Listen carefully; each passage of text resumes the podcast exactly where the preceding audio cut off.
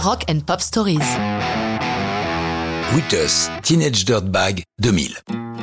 Wittus naît en 1995 à Northport dans l'état de New York autour de son chanteur leader guitariste Brendan B. Brown surnommé BBB. Autour de lui, son frère Peter tient la batterie, Philippe A. Jiménez est à l'harmonica et au clavier, Wick Ligay est à la basse, mais quittera le groupe juste avant le succès, remplacé par Mike McCabe. BBB écrit des chansons pour leur constituer une base de répertoire et commence à se produire partout où ils le peuvent.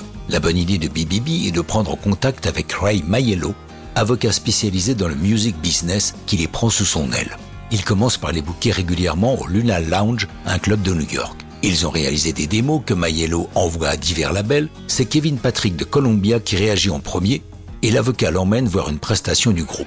Enthousiaste, Kevin Patrick leur signe un premier contrat et Maiello devient officiellement leur manager. L'enregistrement ne coûte pas cher puisque l'album est réalisé dans la cave de la mère des frères Brown, la salle à manger étant transformée en cabine de prise de son. Teenage Dirtbag va tout changer pour eux. Comme Brendan Brown l'explique, Teenage Dirtbag, c'est l'histoire d'un type maigrichon qui a un mulet, la coiffure, pas l'animal, et n'a pas beaucoup d'amis. Bibibi nous raconte d'où vient cette chanson.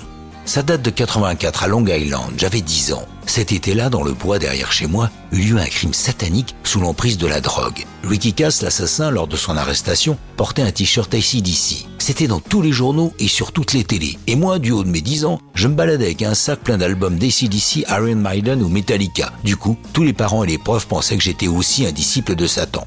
Quand dans le refrain je dis que je suis un teenage dirtbag, ça veut dire allez vous faire foutre. Si j'aime d'ici, ça ne veut pas dire je suis un adorateur du diable. Vous êtes des imbéciles. C'est ça l'origine de cette chanson.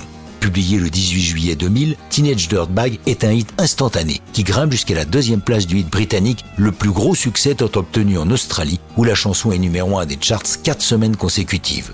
Le succès est plus modeste dans leur pays natal, numéro 6 du hit Alternative Rock. Plus curieux, beaucoup d'auditeurs pensent qu'il s'agit d'une nouvelle chanson de Weezer. Et d'ailleurs, à partir de 2010, le groupe de Rivers Cuomo met la chanson à son répertoire, mais sans avoir le cœur de dire à leurs fans qu'ils n'en sont pas les auteurs. Mais ça, c'est une autre histoire de rock'n'roll.